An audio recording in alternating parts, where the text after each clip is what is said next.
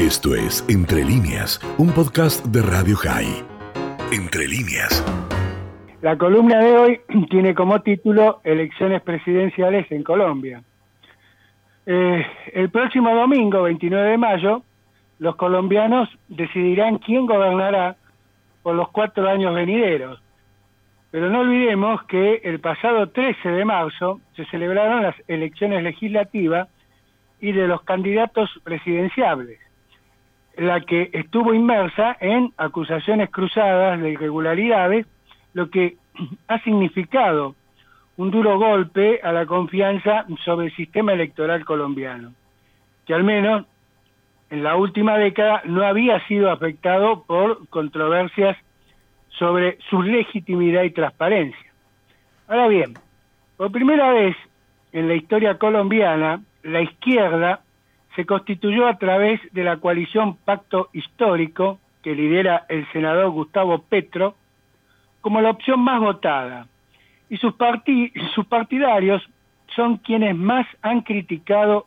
la falta de transparencia, aduciendo que el establishment colombiano no acepta su probable llegada al poder. Por otra parte, el partido gobernante, Centro Democrático, que fuera fundado por el ex presidente Álvaro Uribe, perdió una banca en el Senado como resultado de las legislativas. En una palabra, las elecciones del pasado 13 de marzo se han caracterizado por una tensión especial, puesto que la izquierda cuestiona la existencia de una verdadera y legítima democracia, ya que acusan de parcialidad a las instituciones en beneficio de las élites políticas y empresariales. A la cabeza se indican a la Registraduría Nacional, la que está encargada de la gestión electoral. Pero lo que más ha llamado la atención es el pedido de recuento de votos realizado por el presidente Iván Duque. Había cuenta que en el sistema electoral no lo contempla y que además que lo solicitado por el primer mandatario es rayano con la inconstitucionalidad, pues legalmente el presidente no puede dar recomendaciones a un ente independiente como lo es la registraduría, lo que se podría tomar como que Colombia, después de haber vivido más de medio siglo de conflicto armado, no está preparado para la llegada de dirigentes que cuestionen el status quo. Pero lo concreto es que tanto la derecha como la izquierda, tienen sus dudas de la credibilidad del proceso electoral. Ahora bien, el sistema constitucional colombiano contemplaba entre 1910 y 1994, en lugar de la figura del vicepresidente, el designado, el que era elegido por el Congreso y no por voto popular. Pero a partir de la reforma constitucional de 1991, se instauró el cargo vicepresidencial, que surge del voto popular a realizarse en las elecciones preliminares como fueron las del 13 de marzo, donde por un lado quedaron definidos los candidatos presidenciables y estos pueden elegir al vicepresidente de entre los candidatos que no hayan alcanzado la cantidad de sufragios para ser presidenciables. Veamos, la mayoría de los mandatos desde entonces,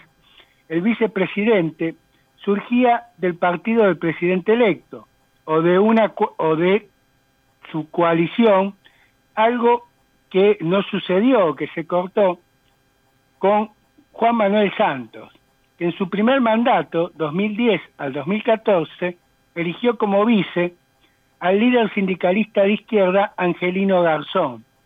con el fin de ampliar el espectro ideológico y así forjar una alianza con otro sector político, que en cierta forma le sirvió para entablar el diálogo con la organización narcoterrorista FARC, no así con el Ejército de Liberación Nacional. Negociaciones que le valió la oposición de su mentor, Álvaro Uribe, por lo que para lograr su reelección debió dar un giro a la derecha y para su segundo mandato 2014-2018, eligió al líder del partido Cambio Radical, Germán Vargas. En el caso del actual presidente Iván Duque, en el 2018 eligió a Marta Lucía Rodríguez para de ese modo consolidar la alianza de su partido, Centro Democrático, y el Partido Conservador. Y en aquellas elecciones, su rival, el izquierdista Gustavo Petro, eligió a la candidata del Partido Verde, Ángela María Robledo, para así lograr votos del centro y el femenino, algo que en ese entonces no le sirvió. Ahora, en el 2022, el candidato de la derecha, Federico Gutiérrez, de 47 años, ingeniero civil, que lidera la coalición Equipo por Colombia, eligió al médico Rodrigo Lara Sánchez, de 57 años, hijo del asesinado ministro de Justicia Rodrigo Lara Bonilla, asesinado en 1983 por el cártel de Pablo Escobar Gaviria. Y su experiencia política, hablo del hijo, es el haber sido alcalde del municipio de Neiva, en el suroeste colombiano, quien poco tiempo antes apoyaba al candidato Sergio Fajardo, un matemático de 65 años que fue gobernador de Antioquía y ex alcalde de Medellín, líder del partido Centro Esperanza, quien a su vez eligió para vice al ex ministro de Medio Ambiente, Alberto Murillo, ingeniero de 57 años y con poco peso político.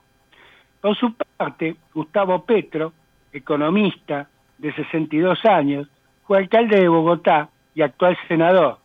Lidera la alianza de izquierda Pacto Histórico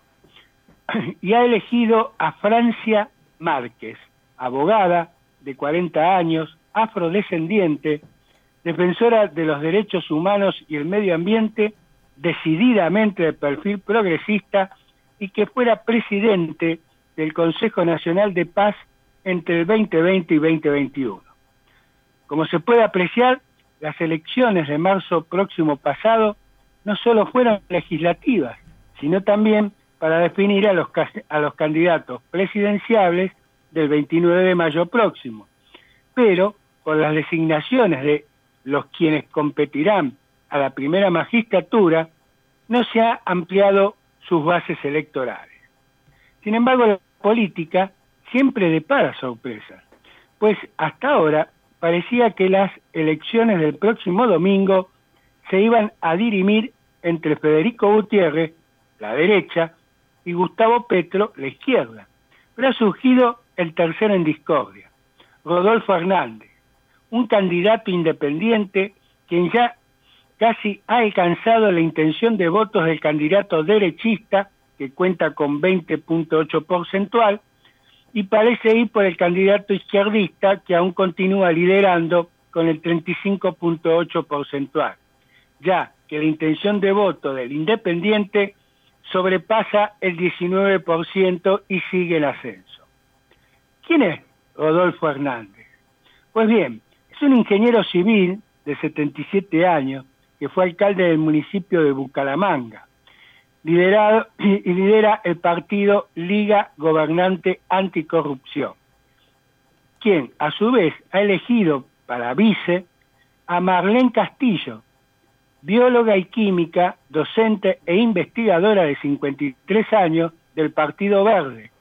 Y el lema de Hernández es basta de corrupción y nepotismo. Un dato curioso es que hasta ahora los aproximadamente siete debates públicos que se realizaron, el único candidato que se presentó en todos es la ahora ex candidata presidenciable y ex senadora Ingrid Betancourt, quien declinó su candidatura y apoya a Rodolfo Hernández, mientras que este solo asistió al último debate, en tanto que Gutiérrez y Petro lo hicieron en tres y dos oportunidades respectivamente. En síntesis, los cuatro candidatos presidenciables que están en carrera y que por ende poseen la posibilidad de triunfar el domingo venidero son Petro, Gutiérrez, Hernández y Fajardo, que puede abrir probablemente y posiblemente la concreción de una segunda vuelta, pues a prima facie parece difícil que alguno de los nombrados obtenga la mayoría absoluta en primera vuelta. Y entonces, de acuerdo al artículo 190 de la Constitución de Colombia, se deberá convocar al balotaje, no más allá de tres semanas, donde se confrontarán los dos candidatos que hubieran obtenido la mayoría de los votos el próximo domingo, y el que logre la mayor cantidad de sufragios en el balotaje será quien suceda a Iván Duque. Un dato a tener en cuenta es la arremetida del candidato independiente Hernández, pues ahora le complica la posibilidad de competir en una segunda vuelta al derechista Gutiérrez, si tenemos en cuenta que Petro sigue puntero en la intención de voto. Y es más,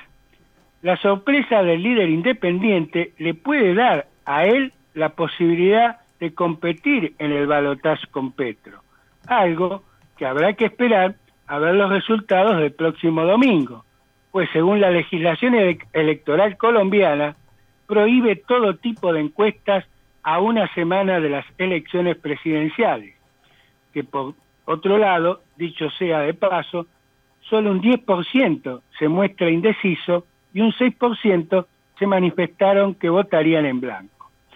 Tal es el presente electoral, más allá del llamado del lunes pasado realizado por Petro a reunirse con los otros candidatos para denunciar una supuesta maniobra del gobierno a suspender el acto eleccionario del próximo domingo y que no contó con el apoyo de sus competidores por carecer de entidad a lo denunciado. Más allá de la rotunda negativa del presidente Iván Duque, quien aseguró que las elecciones se llevarán a cabo el 29 de mayo, por lo que lo esgrimido por el candidato izquierdista parece ser una maniobra política, pues creo que sabe que si va a un balotaje con uno de los dos principales contrincantes, Gutiérrez o Hernández, seguramente el que fuera recibirá los votos del otro y también de Fajado. Finalizando, Dani, mi columna de hoy, más allá del panorama electoral colombiano reseñado y brevemente analizado, hay una lectura necesaria que debemos hacer. Una es desde el punto de vista estrictamente político, y son dos cuestiones que se están dando no solo en el ámbito regional, sino que diría a nivel global. Siempre que hablemos de regímenes democráticos, por supuesto. Uno es el hartazgo de las sociedades, de las clásicas élites políticas que no dan respuestas a las necesidades socioeconómicas primarias. Y lo segundo es, casi como consecuencia de lo anterior, la irrupción en escena de figuras nuevas con un discurso antisistema. Y por otro lado, hay que hacer una lectura geopolítica. Y que les recuerdo mi columna de la semana pasada respecto a la polarización ideológica que se vive en América, y en ese sentido el resultado de las elecciones de Colombia son muy importantes, pues hasta ahora el país cafetero había sido un confiable aliado de Washington, más allá de quien ejerciera la presidencia,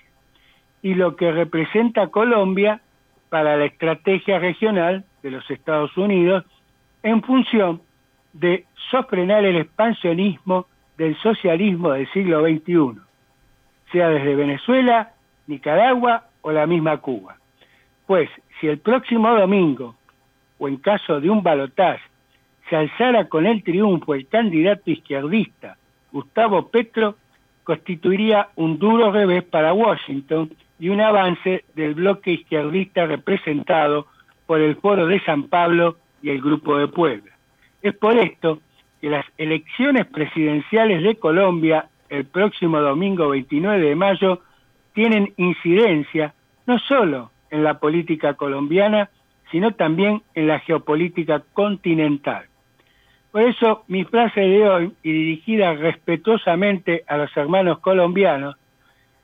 fue expresada por Sir Winston Churchill, quien dijo la democracia